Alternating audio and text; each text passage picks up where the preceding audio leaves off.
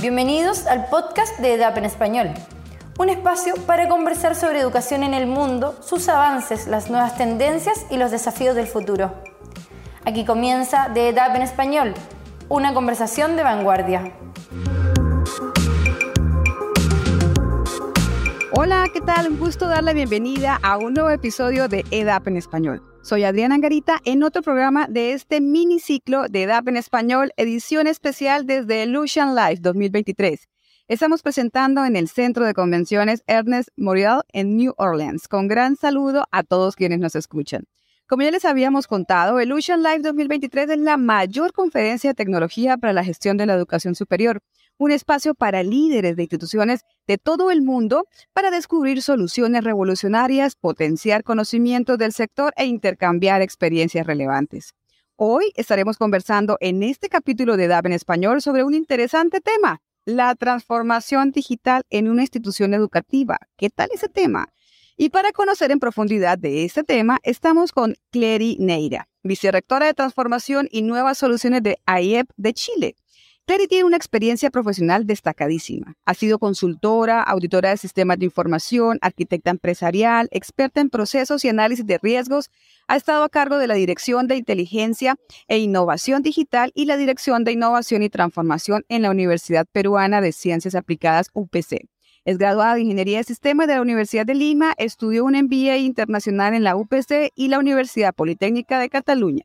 Es magíster de Ciencias Aplicadas es magíster en alta dirección y liderazgo por la Universidad Peruana de Ciencias Aplicadas y la Universidad Politécnica de Cataluña. Está cursando un doctorado en Administración de Negocios en SAD. Buenos Aires, Argentina, siempre ha estado conectada con la tecnología. Ahora, como vicerrectora de Transformación y Nuevas Soluciones de AYEP, viajó a este Illusion Life para recibir el premio Illusion Impact 2023 en la categoría Liderazgo Transformador.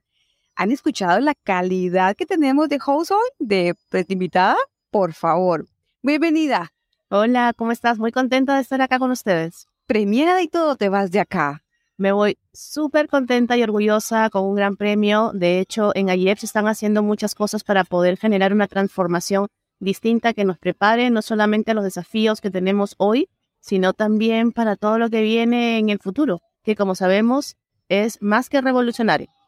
Cuéntame un poquito, Kerry, ¿cómo ha sido este proceso en la institución para crear un rol como este a tan alto nivel? Bueno, lo primero eh, es que tiene que haber un compromiso y una, estrategia clara de lo que se quiere lograr con el rol de transformación. A veces implementamos áreas de transformación sin tener claro lo que buscamos. En el caso de AYEP, esta, esta área de transformación, esta vicerrectoría de transformación busca articular y maximizar todos los esfuerzos que se están realizando dentro de AYEP para eh, desarrollar una educación que esté preparada para el futuro. ¿Por qué hablamos tanto del futuro?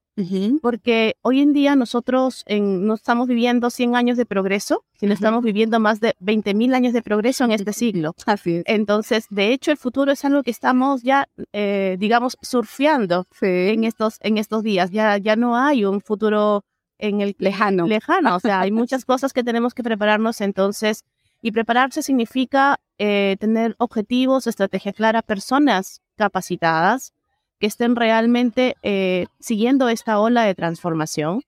Y bueno, claramente poder abrazar la tecnología para que habilite todos los cambios que buscamos. En AYEP, lo que se hizo primero fue crear una vicerrectoría con reporte directo al comité de rectoría y a la junta directiva, que al final lo que hace es velar por todos los resultados de AYEP desde el enrollment, la retención, la satisfacción y también nuevas soluciones. Y cuando hablamos de nuevas soluciones, hablamos, hablamos de nuevas experiencias, servicios, hasta nuevos modelos educativos a los cuales estamos abiertos también eh, a explorar para poder llegar con una educación de calidad eh, sin fronteras. Entonces, eh, esta vicerrectoría tiene diferentes áreas. le reporta el área de Market Research, Wow. El área de este, Business Intelligence and Business Analytics, experiencia digital. Luego tenemos el área de IT y finalmente el área de Growth Hack. Eh, bueno, y, en, y, junto con ello tenemos una PMO institucional que eh, vela por todos los proyectos de la institución, sean tecnológicos o no. ¿Por qué existe esta organización en AYEP? Porque lo que nosotros eh, pensamos es que tenemos que instaurar un proceso de design thinking organizacional. Okay. Normalmente tú utilizas los procesos de design thinking para un proyecto en específico donde estás fomentando el diseño de pensamiento para poder co-crear en conjunto con otras personas una solución a un problema determinado. El tema es que los problemas, más que problemas, es que los retos y desafíos van a estar constantemente, porque hoy tenemos un mundo, ¿no? Antes hablábamos del buca, hoy hablamos del Bani, y por eso hablamos de que el futuro está cercano. Entonces los desafíos se van a presentar de una manera más constante. Y tenemos que tener equipos resilientes y preparados para pensar en forma distinta, pero que la organización eh, los, les permita dar las capacidades para que ellos puedan estar generando este pensamiento de manera constante y se pueda generar de manera corporativa. Entonces, ¿a qué me refiero? Al tener el área de Market Research y de Business Intelligence, lo que se busca es democratizar información y generar inteligencia colectiva para poder darle poder a las personas para que puedan crear soluciones también. Todas las personas brillan de una forma diferente, vienen con un bagaje cultural distinto y lo que busca YEP es poder darles la libertad de poder decirnos cómo hacer las cosas cuando ellos entiendan qué queremos y por qué queremos algo. Y luego, bueno, se pasa al, al proceso de, hay un tema de priorizaciones, se pasa al proceso de prototipeos, generación de MVPs, y una vez que se aprueban, pues vemos si los va a llevar el área de tecnología o no, porque en algunos casos no son de tecnología. Así es. Y luego se pasa al, a todo lo que es el growth hacking o generación de productos.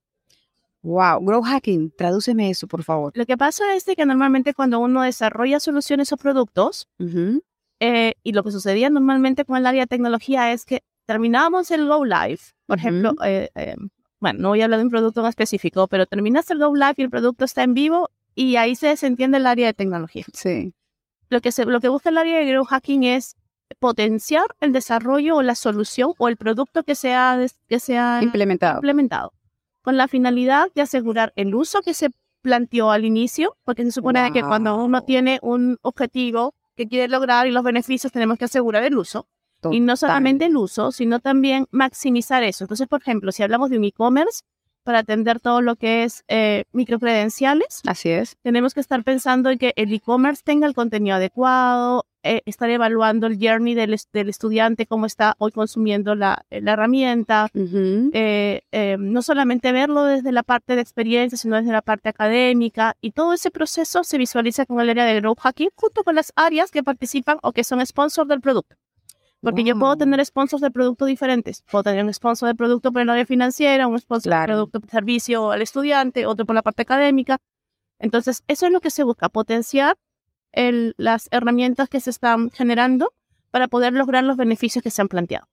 Y todo esto que te comento está en el marco de un roadmap estratégico, un roadmap de transformación que se prepara y se co-crea con todos los líderes de la institución. Este roadmap de transformación donde nosotros sabemos qué queremos hacer en la ola 1, qué queremos hacer en la ola 2 y en la ola 3. Y luego terminada la ola 1, volvemos a reevaluar porque siempre hay cambios que hacer. Entonces, es muy interesante porque todos ya tienen claro lo que te decía hace un momento, hacia dónde vamos, por qué hacemos las cosas y qué hacemos. Y luego lo que hacen las diferentes personas es potenciar ese roadmap diciéndonos el cómo.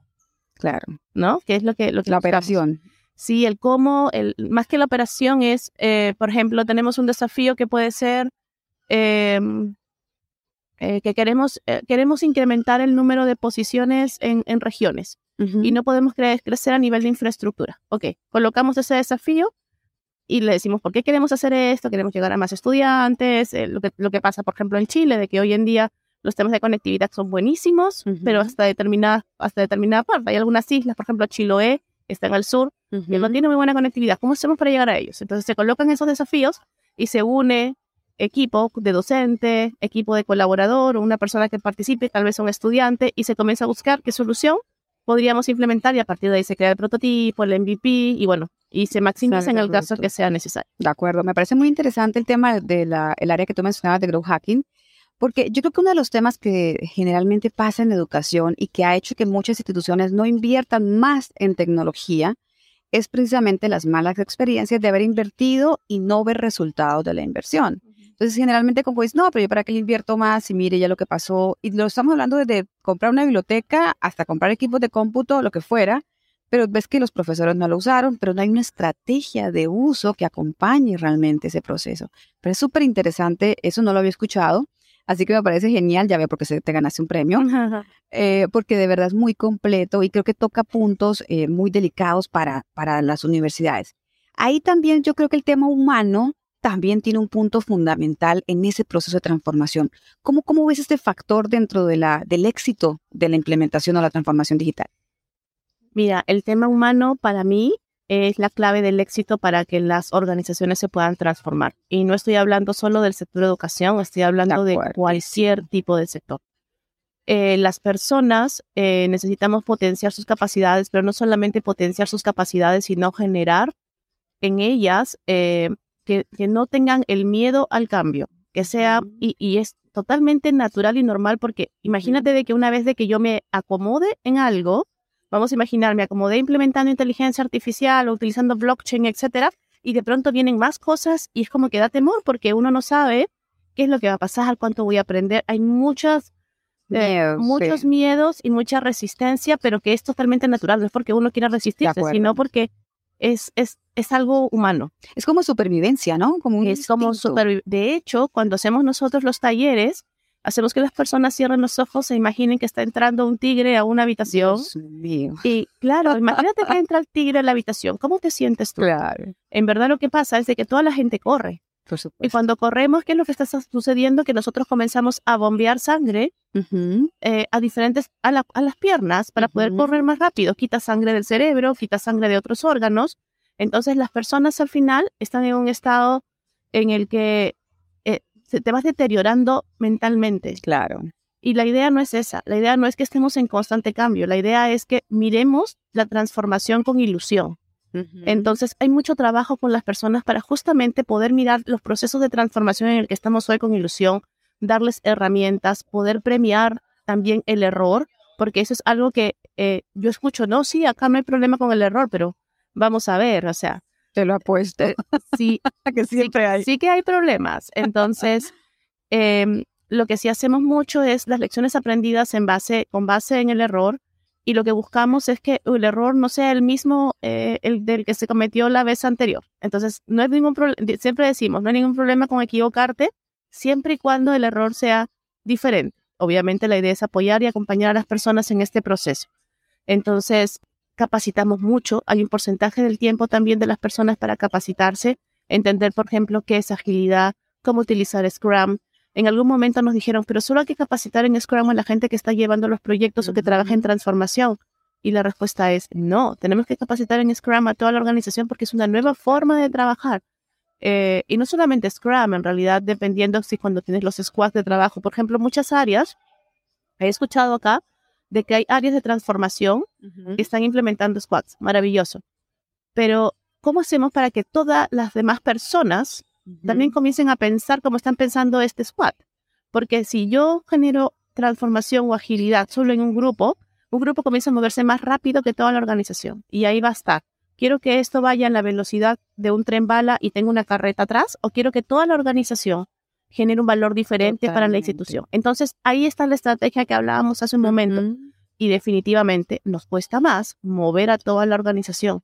Pero eh, en AYEP, desde liderazgo, se vio de que era el mejor camino para sentar las bases, porque lo que nosotros buscamos, en realidad, y, y así con el corazón en la mano, es poder transformar la educación en AYEP, pero también poder transformar, ojalá, la educación en todo Chile con colaboración con otras instituciones y por eso estamos muy abiertos a eso y ojalá poder impactar en el mundo con una semilla para poder seguir generando una educación diferente de calidad, de acuerdo a las necesidades que tiene hoy los estudiantes, que son totalmente diferentes a nuestros estudiantes de hace menos de tres años. Así mismo es. Claro, tú estás hablando de una, toda una metodología, una visión institucional donde no solamente es una transformación porque nos toca, porque si no nos quedamos, porque salimos del mercado, sino que estás hablando de la oportunidad de un desarrollo laboral y personal de todos los que están AYEP. O sea, es que bonito, como mencionabas, en la transformación con ilusión, una palabra muy linda, eh, muy difícil en estos tiempos, porque hay, mucho pesimismo precisamente por aquello que el tigre entró. Y, y, realmente esta ilusión, eh, mantenerla viva, ¿no? Yo creo que eso nos hace levantar todos los días. Escuchábamos en, en, la, en el inicio al keynote speaker que nos decía precisamente que deberíamos volver a tener joy en, en las aulas y en, en estos temas de salud y educación que son tan importantes, porque prácticamente lo perdimos. Ahora se vuelve como una, como una competencia entre una locura, pero tiene que haber joy para que la persona se desarrolle. qué, qué bonita experiencia la que tienes en la IEP, qué bonito reto. ¿Cuánto tiempo llevas adelante en esta vicerrectoría? Mira, yo estoy en Chile hace un año, tres meses aproximadamente. Antes también trabajé en el sector de educación, pero en Perú. Así es que estoy muy contenta porque llegué a Chile, implementamos el área, hubo mucha aceptación. De verdad que Chile me recibió con los brazos abiertos y estoy muy agradecida y, muy contenta por todo lo, lo, obtenido hasta ahora. Y me encanta, tengo que decirlo, y perdona a toda la audiencia que es, que es masculina, pero me encanta que una mujer esté en este tipo de roles creo que el género eh, te ayuda porque hay una misión, una mirada holística que viene como intrínseca en el género femenino, por eso somos madres, somos todo ese espacio que mira muchos componentes y al ser humano con su totalidad. Así que yo creo que, que cae muy bien que, que, lo estés liderando y de verdad que esperamos escuchar muchas cosas interesantes de AYEP y todo lo que estás logrando en Chile. Muchísimas gracias, Clary. La verdad que ha sido un gusto hablar contigo. Esperamos tener mucho más contacto y seguro que te vamos a estar siguiendo los pasos. Así que vamos, le damos las gracias a Clary Neira, vicerrectora de Transformación y Nuevas Soluciones de AYEP de Chile, por acompañarnos hoy. Esto fue EDAP en español, edición especial desde Illusion Live 2023 desde New Orleans. Un gran saludo a todos quienes nos escuchan. Síguenos en nuestras redes sociales y nos encontraremos en un próximo episodio de EDAP en español. Muchas gracias. Gracias. Gracias por acompañarnos en The EDAP en español. Te esperamos en un nuevo capítulo del podcast más influyente en educación y sus tendencias de DAP en español, una conversación de vanguardia.